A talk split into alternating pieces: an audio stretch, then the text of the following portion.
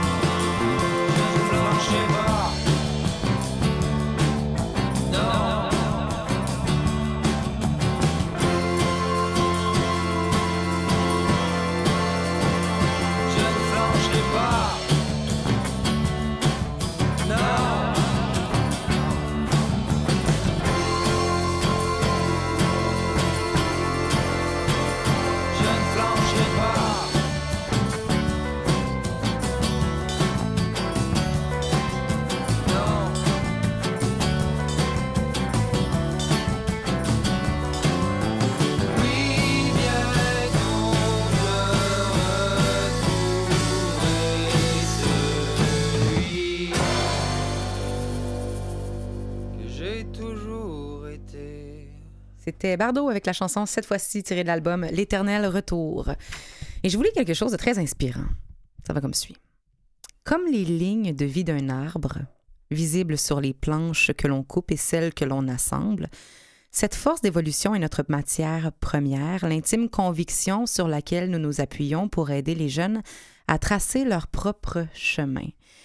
Et cette phrase-là, elle est tirée du site web de, euh, le- du Boulot Vert, un organisme qui œuvre auprès des jeunes. Jeanne Doré, directrice de l'organisme, est avec nous. Bonjour, Jeanne. Bonjour Emmanuel. Ça va bien? Oui, ça va très bien. Merci d'être là, de nous parler de cet organisme dont je ne connaissais pas l'existence et qui fait de bien belles choses auprès des jeunes, euh, ben, des, des jeunes, les pas si jeunes. Finalement, ça va jusqu'à 25 ans, je crois. Oui.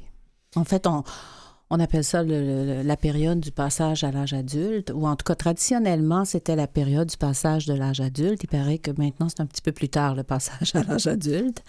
Mais on existe depuis 35 ans, donc euh, on vient en aide à des jeunes en difficulté qui... euh, ben, qui sont en grande difficulté, mais qui rêvent, au fond, un jour euh, de jouer un rôle citoyen, d'être des travailleurs, des parents, et qui, bon, manquent de certains équipements de base. Alors, euh, la référence à l'arbre, au fond, euh, c'est boulot, mais évidemment, les gens n'auront pas vu euh, comment on l'épelle, mais nous, c'est B-O-U-L-O-T. C'est ça. Alors, Et vers et vers V-A-R-S. V-A-R-S. Donc, vers un travail, vers le boulot. Exactement, mais on fait ça à travers une production de meubles. Donc, de, de là l'inspiration du boulot. C'est merveilleux. De, de jouer sur les mots, hein, il n'y a rien de tel. Donc, euh, c'est ça, le boulot, le boulot vert. C'est des ateliers d'ébénisterie, entre autres, qui C'est un atelier. Ouais. En fait, c'est un atelier. En fait, les jeunes sont sont des travailleurs de l'usine, de l'atelier d'ébénisterie. euh, donc, euh, en fait, on les choisit contrairement à un atelier traditionnel. Un atelier d'ébénisterie traditionnel va, va sélectionner son personnel parce qu'il veut avoir le meilleur. Nous, on veut avoir le, le meilleur des jeunes qui ont des difficultés, au fond. C'est ça qu'on cherche. C'est ça. L'atmosphère, quand on, quand on visite les, les ateliers, je connais Jeanne depuis Oui. très longtemps, là. quand on, visite les ateliers, c'est extraordinaire, une extraordinaire leçon d'optimisme. C'est sûr que parfois il y a des difficultés, il y en, il y en a un qui, qui, qui, qui saute des coches ou bien donc qui, qui sable pas dans le bon sens, mais, mais c'est extraordinaire de voir tout ce qui en sort. Et quand les jeunes parlent aux visiteurs, t'aperçois que Ça change vraiment, c'est une vraiment. initiative extraordinaire. Et vous faites des meubles à utilité sociale. Oui, on fait ça dit. depuis 35 ans. En fait, Boulot Vert, c'est vraiment Jeanne de... est elle-même d'une grande utilité sociale. Oui, c'est ça. Ouais. Alors, mais... T'es un c'est Jeanne. Je te sens gênée. Prends-le. Il est à- pour toi. Oui. non, mais c'est parce que le mot utilité, maintenant, il est tellement, euh, tu sais, faire œuvre utile, là, Mhm. c'est- l'expression Mhm. consacrée ces jours-ci. Mais en fait, je dirais que Boulot Vert est né avant l'expression faire œuvre utile, euh, avant l'expression développement durable, avant bien des expressions. Même insertion sociale et professionnelle n'existait pas il y a 35 ans quand on a créé le, le concept, au fond, Uh-huh. ici au Québec. Euh, non, c'est ça. Dans le fond, c'est intéressant ce que dit Robert parce que euh, c'est spécial comment la, la, la, la force de l'être humain, hein, un être humain qui euh, a eu très peu de chance dans la vie, euh, comme on dit, il est parti avec euh, une... L'équité est pas. C'est hein, ça, zéro moins une barre. Là, il, y a, il y a eu un petit peu moins que, que zéro. Et tout d'un coup, il rêve. Mais il rêve, mais en, en même temps, il ne peut pas penser qu'il a le droit de rêver, puis il ne peut pas penser qu'avec un rêve, on peut faire quelque chose. Puis Comment, nous, ça, comment va, le, le financement de Boulot Vert? Ben, ça va relativement bien. Les 15 premières années de 35 à 98 ont été, de 85 à 98 ont été particulièrement euh, je dirais, des, des années de fondation, des années de construction. Puis un jour, on a eu une reconnaissance gouvernementale, donc en 98, donc depuis 21 ans. Ça nous a aidé beaucoup. Ce qui nous aide aussi, c'est que c'est un montage financier. La production de meubles fait Vous avez des partenariats, là? On a des partenariats avec. Mais notre partenaire principal du côté gouvernemental, c'est Emploi Québec. Mhm. Mais euh, on produit des meubles. Donc, euh, on, on vend ces meubles-là. Puis ces meubles-là, ils sont achetés par. euh, En fait, on a fait un choix il y a 35 ans. C'est dire ces jeunes-là vont trouver un sens au travail. Euh, à travers ce qu'ils vont produire. Puis on va produire des meubles qui vont être utiles. Donc, euh, des meubles de garderie. Quand les fondateurs de Boulot Vert avaient des jeunes enfants dans les garderies, puis souvent ils se faisaient demander, tu me construirais pas euh, une table, une chaise? Bon, fait qu'ils se sont dit, ben tiens, on va donner à ces jeunes-là le sens du travail en, en rendant utile leur production Donc, dans vraiment, il y a une demande. Là. On fait pas ça, puis on espère que les gens viennent nous Ah, non, voir non, et nous, nous on produit- encourager. Il y a une on produit sur commande, de Ouais. toute façon. Et donc, les, les meubles de garderie ont été nos meubles vedettes au point de départ. Euh, puis, euh, tranquillement, pas vite, le logement social s'est intéressé à ce qu'on faisait. Donc, on a commencé à produire du mobilier de, chambre, donc lit, euh, table de chevet, mais table. euh, Pour les ressources d'hébergement. pour les ressources d'hébergement, santé mentale, oui, santé mentale, femmes en difficulté, jeunes en, difficulté, donc euh, des jeunes itinérants. euh, donc, on, on, a- on- on s'est mis à produire. Et, et depuis quelques années, il y a 12, 12, 14 ans, là, on a commencé à s'intéresser au mobilier urbain. Mais évidemment, euh, le mobilier urbain durable. Parce que ce qu'on on cherche toujours, nous, c'est de ne de pas, de pas créer des, des problèmes avec notre production de meubles. Donc, on veut que les gens euh, nous appellent dans 10 ans, 15 ans, puis disent, ben j'ai le goût de faire restaurer mon mobilier. tu sais. On est beaucoup dans cette, euh, cette idée-là. Donc, il y a possibilité de, ré- de réutiliser, recycler, retaper, reniper. restaurer le Il mobilier. y a un service après-vente, c'est ce qu'on Il y a un comprend. immense service après-vente. Oui, oui. Et- En fait, les gens qui achètent nos meubles, souvent, ils achètent la mission de boulot vert. C'est- C'est ça qu'ils disent. Au fond, on, va leur parler cinq minutes du meuble, puis pendant 30 minutes, ils vont nous parler des jeunes en difficulté. tu sais. Fait que nous, on dit, c'est là qu'on a vendu, tu sais, c'est c'est là que ça s'est passé. tu sais. Puis de penser qu'un jeune arrive à boulot vert, pas parce qu'il sait faire des meubles, là, c'est parce qu'il y a des difficultés qu'on le recrute. Mhm. Et puis, un Comment, mois co- après... comment Jeanne, vous, vous le recrutez? C'est quoi les critères? Ben, ils- ils viennent beaucoup. Ils sont vra- ben, en fait, il y a quatre, quatre critères principaux. L'âge, 16-25 ans, avoir quitté l'école régulière depuis au moins un an, euh, avoir une certaine expérience du marché du travail. Pour nous, c'est pas euh, nécessairement d'avoir travaillé avec un, vraiment un salaire et tout ça, mais d'avoir euh, d'avoir su c'était quoi se lever le Un matin, horaire, arriver à oui. l'ouvrage à l'heure, respecter les consignes de Mhm. santé, sécurité, avoir un patron, respecter Mhm. l'autorité et aussi les collègues autour de soi. Donc, le jeune, il vient avec cette, cette donnée-là et avoir quitté l'école régulière, il faut, faut qu'il ait décroché. Donc, l'école régulière depuis au moins un an.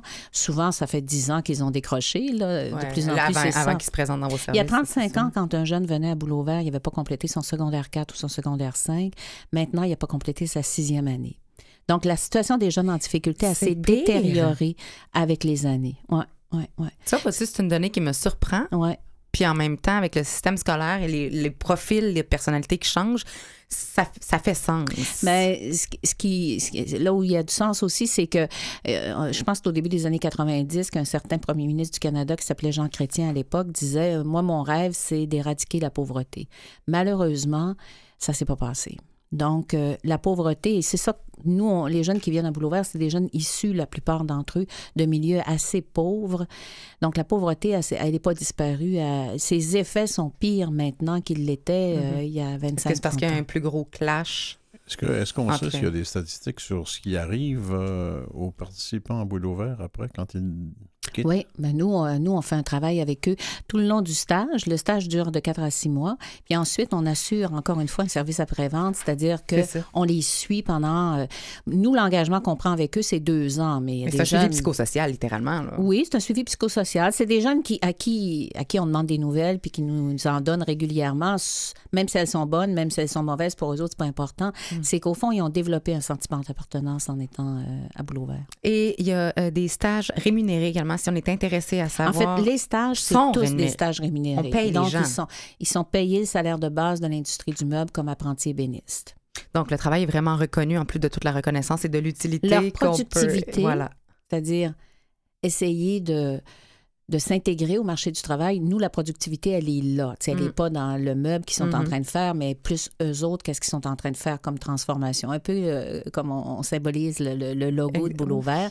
Dans le fond, c'est cette reconnaissance-là derrière le, travail démarche. des jeunes. Oui, Ouais. exactement. Si on est intéressant à savoir plus ou si on veut euh, aller euh, travailler nous-mêmes le bois, on se rend sur votre site internet, le boulot vert, Ouais. B-O-U-L-O-T, Oui. V-E-R-S, Ouais. point org. Merci, Jeanne. Merci. Bonne chance.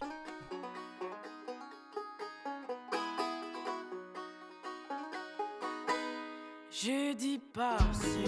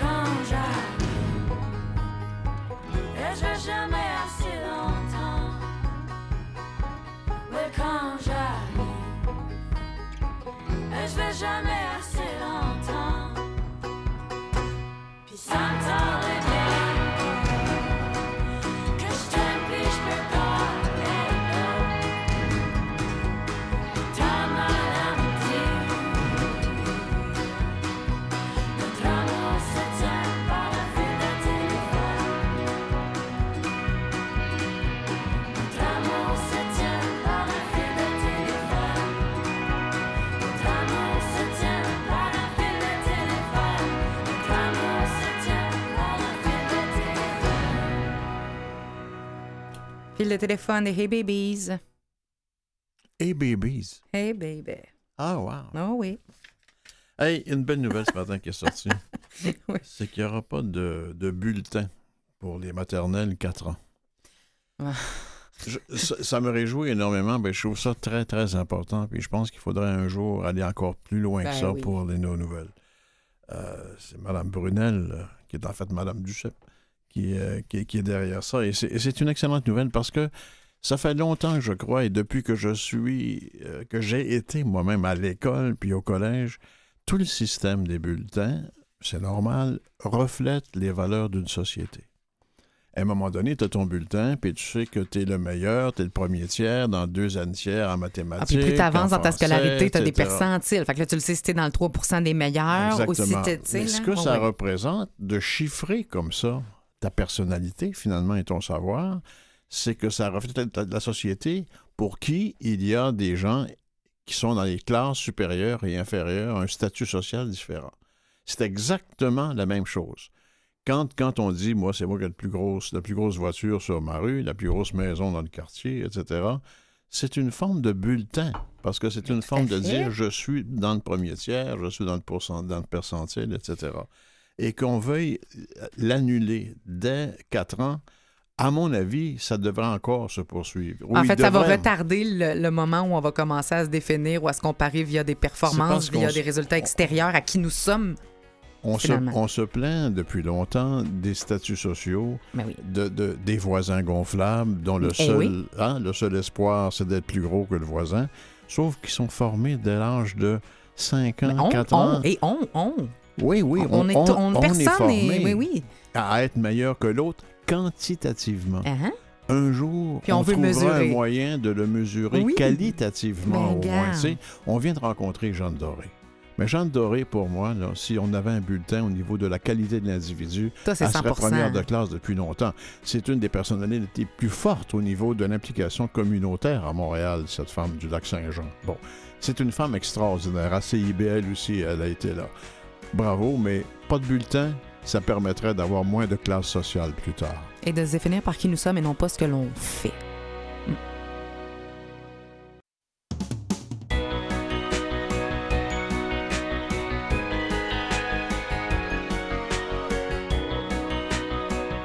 Aime la vie euh, continue. Robert Blondin, Emmanuel Robitaille avec vous encore pour euh, 30 minutes. Beaucoup plus heureuse, euh, Robert. Jean-Sébastien, La Liberté en régie a été euh, mon salvateur. Il, est il a sorti ses pinces et il est venu arranger ma roue et je respire enfin. Donc, vois-tu déjà mon ton de voix? J'ai plus de sourire. Je suis heureuse. La vie va bien. Jean-Sébastien a réparé ton problème. Jean-Sébastien, mon salvateur. Moi, je pense que notre ami ici va me réparer mon tour de taille, peut-être. Ah, on parle de régime avec François dans quelques instants.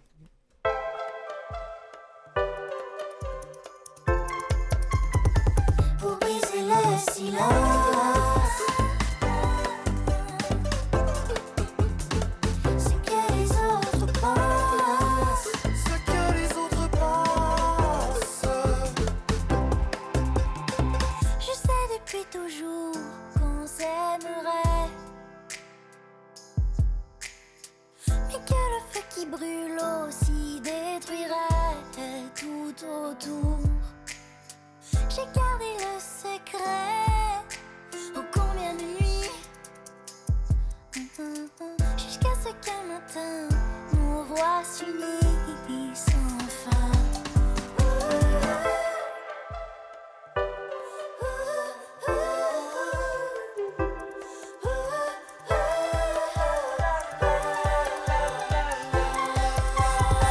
Pour briser le silence.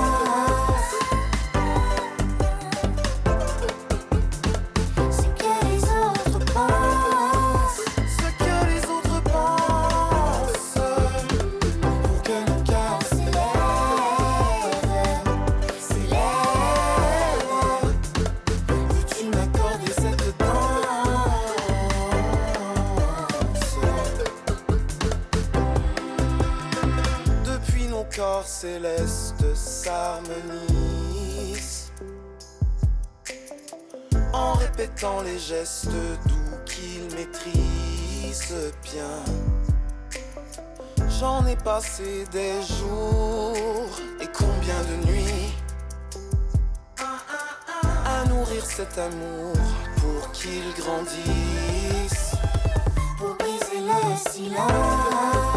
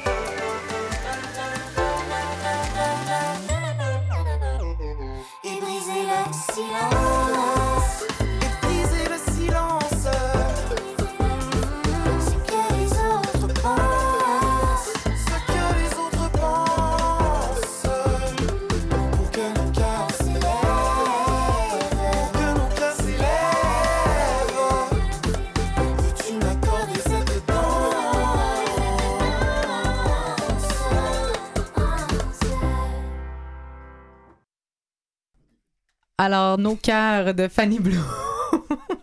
Hey, de euh, Carré Moellette, les gars, vous êtes en feu. François est en studio. Salut François. Bonjour, madame. Hey, ils sont déjà partis sur une conversation profonde et la question est la suivante aujourd'hui. Faut-il, oui ou non, prendre le déjeuner? C'est ça la- le grand débat? C'est le grand débat. C'est quoi ta réponse, Robert? Ah, moi, je dis que c'est un des repas les plus importants de la journée, à mon avis. En tout cas, euh, beaucoup de gens qui disent ça. Voilà, il y a beaucoup de gens qui disent ça, et ça, c'est en effet ce qu'on pense euh, de- de- d'indispensable, de prendre un déjeuner. Très souvent, en plus, on prend un déjeuner avec quoi? Avec des céréales. Ah, avec non. des céréales, si possible, euh, avec, avec arrosé de miel ou arrosé de sucre en poudre, Justement, avec, euh, j'allais etc. dire, il ne faut pas qu'il y ait de Eh oui, ni de sucre. Voilà, et c'est exactement ça. Il faut pas qu'il y ait- il faut pas, on est d'accord, il faut pas qu'il y ait de sucre. Mais en fait, on s'est aperçu d'une chose. C'est très curieux, mais quand on suit juste sa, sa faim et qu'on n'a pas forcément Amen. faim au déjeuner et qu'on saute le déjeuner, en réalité, on prend pas de poids. Mais pas du tout. Et même, on a tendance à en perdre. Mais pour ça, il faut suivre vraiment son appétit.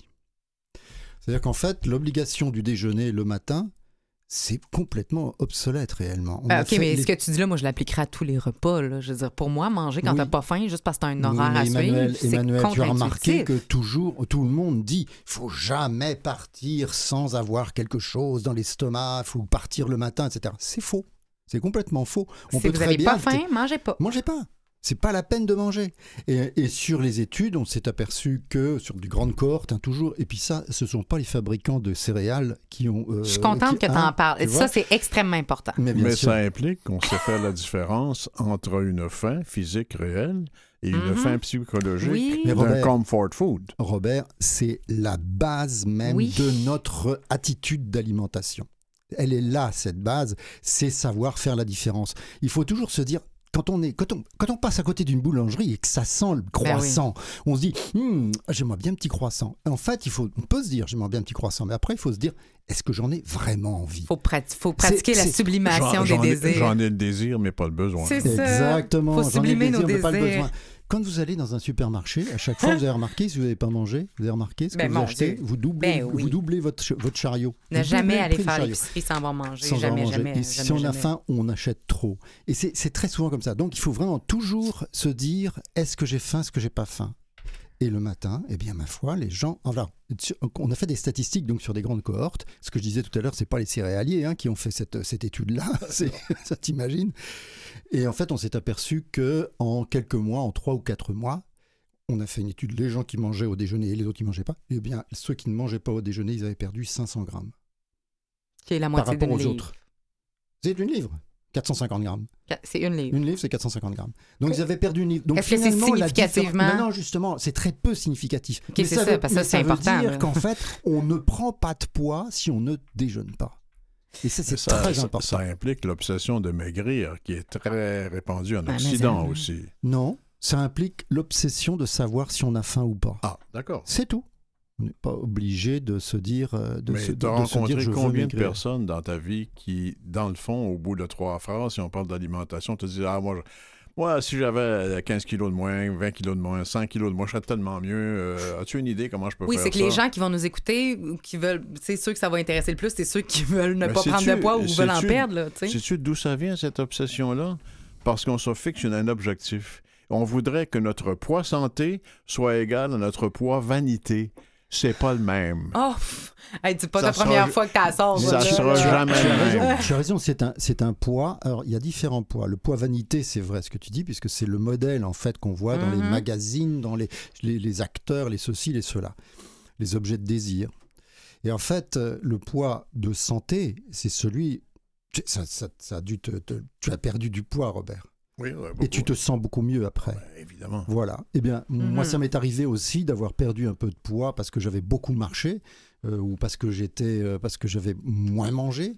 Euh, parce qu'en fait, c'est pas en faisant du sport d'ailleurs qu'on perd le plus de poids, c'est en mangeant moins, hein, tout simplement. Ça, il faut le savoir. C'est ce que j'allais ajouter. J'allais ajouter très euh, écouter, ça. écouter sa faim, écouter son, euh, son signe de satiété. Je ne sais pas ça. si tu vas être d'accord avec moi. Ben, c'est beaucoup ce que les gens goûtent pas. Ils vont finir l'assiette, même si vous avez plus faim.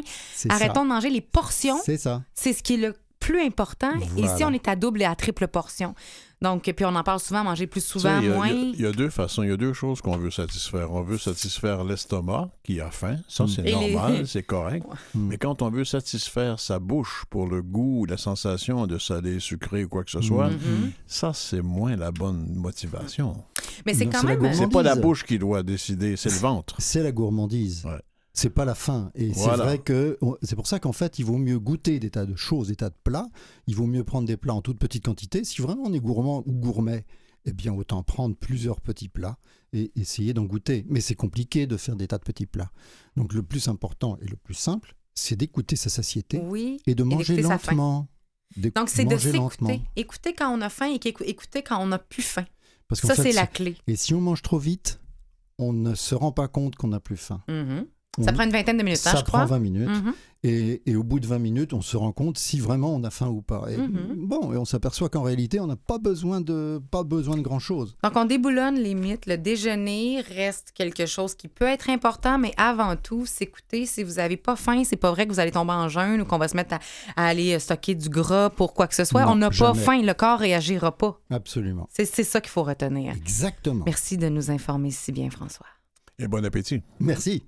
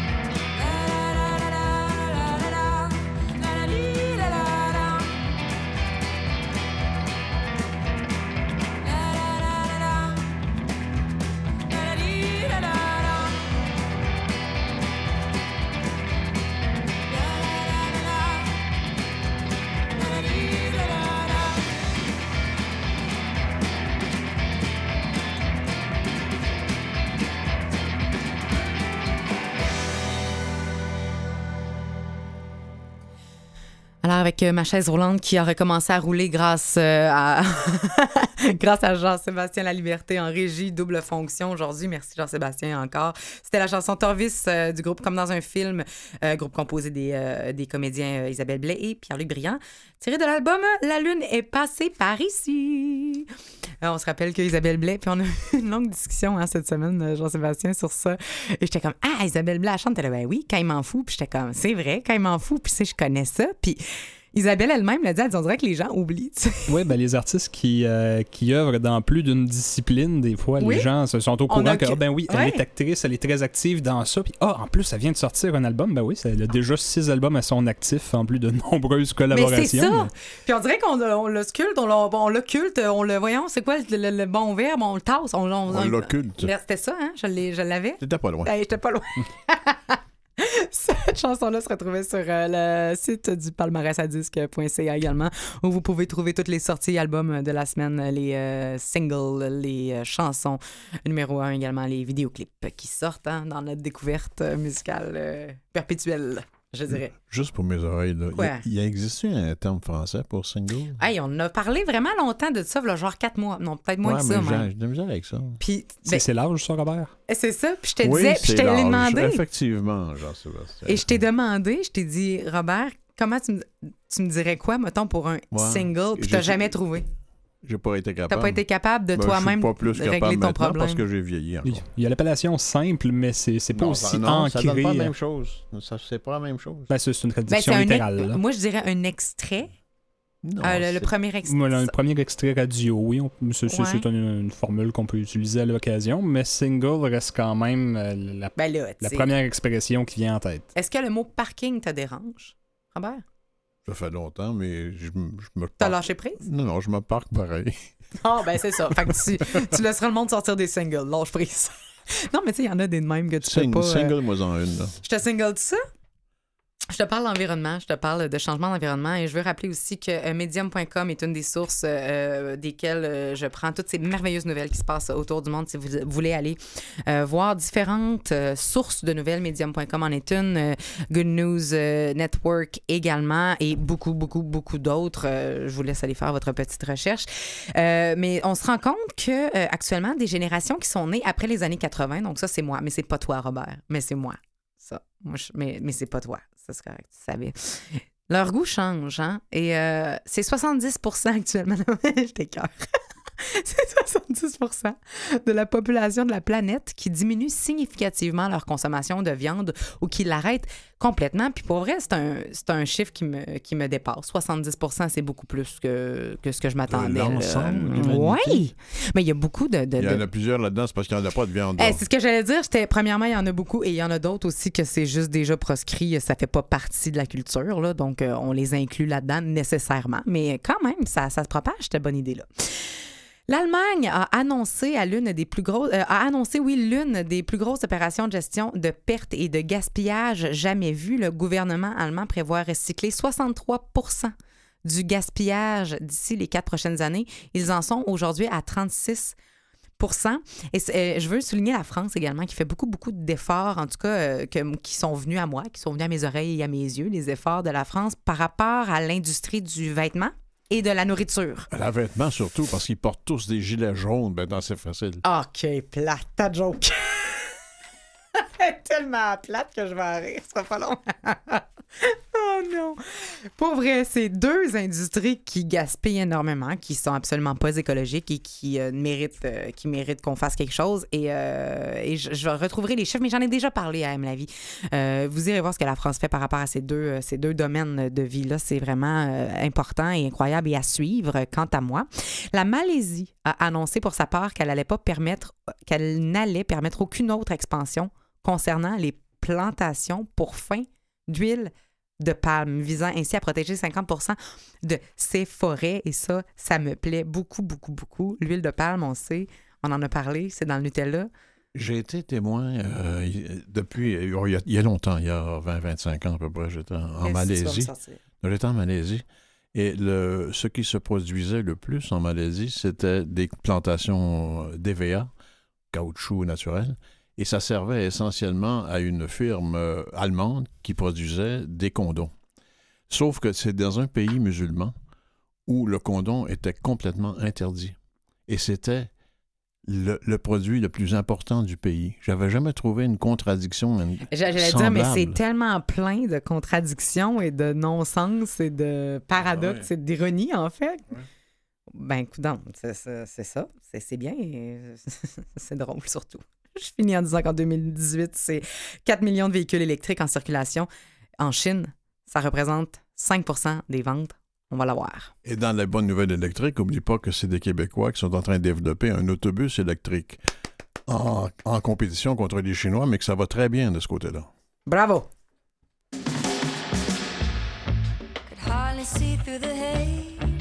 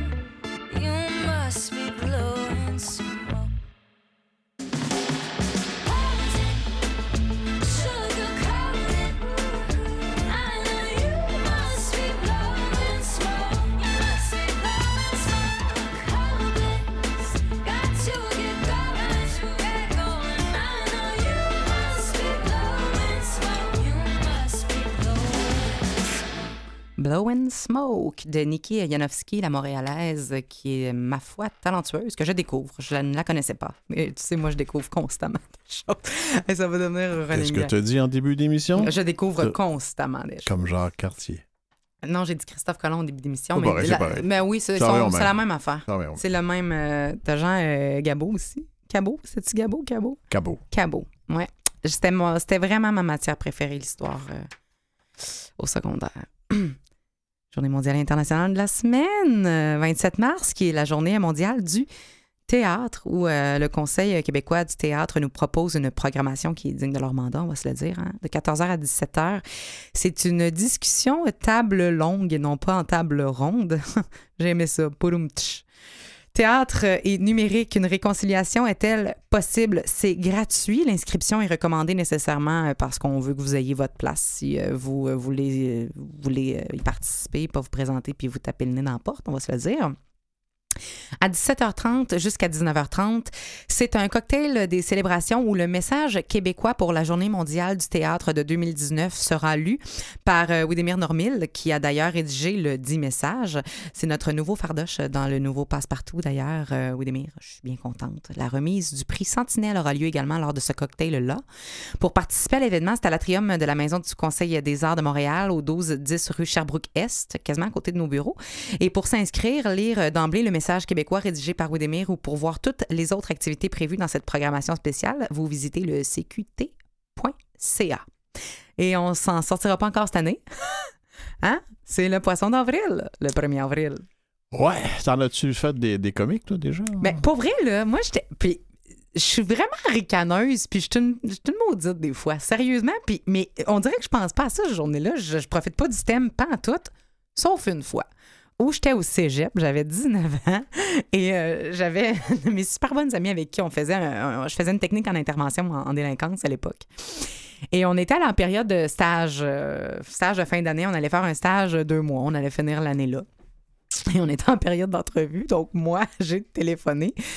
Camille, je la salue d'ailleurs en passant, Camille. Et j'appelle mon amie Camille et je me fais passer avec ma voix de madame pour la directrice d'un des endroits où je sais qu'elle a postulé. Mais j'y pose des questions que tu sais que c'est pas possible. Et là, j'ai mon plan de cours. Tu sais, un plan de cours, vous avez les objectifs du stage. Personne qui sait ça, c'est quoi un objectif de stage? On s'en, on s'en fout comme dans l'an 40. Mais là, moi, je pose, quels sont vos six sous-objectifs du point 1? Mais je la niaise. Mais là, elle, mais je- elle court, puis elle va chercher ses papiers. Puis là, finalement, j'ai scellé, puis elle m'a reconnue. Parce que j'étais plus capable d'arrêter de rire. En maudit. Ça, je te dirais que c'était, c'était un réussi parce qu'elle m'a vraiment cru pendant longtemps. là. Pendant un bon six minutes, j'ai eu bien du fun. là. Toi, j'ai pas de doute que t'en as fait une couple. Oui, j'en ai fait une couple. Ça, c'est la journée Mais- internationale Ouais, ouais, ou ben, sûr, thématique que, que tu Euh, profites? Une qui est intéressante, c'est qu'il y a, il y a, ouf, un, bon, vingt- un bon quart de siècle, en tout cas, quand je faisais encore l'émission L'Aventure à Radio-Canada, c'était en début d'après-midi. C'était un vendredi. Cette semaine-là, j'avais euh, cinq émissions. Alors, les quatre avaient été sur un sujet donné et la cinquième, je l'ai gardée à part.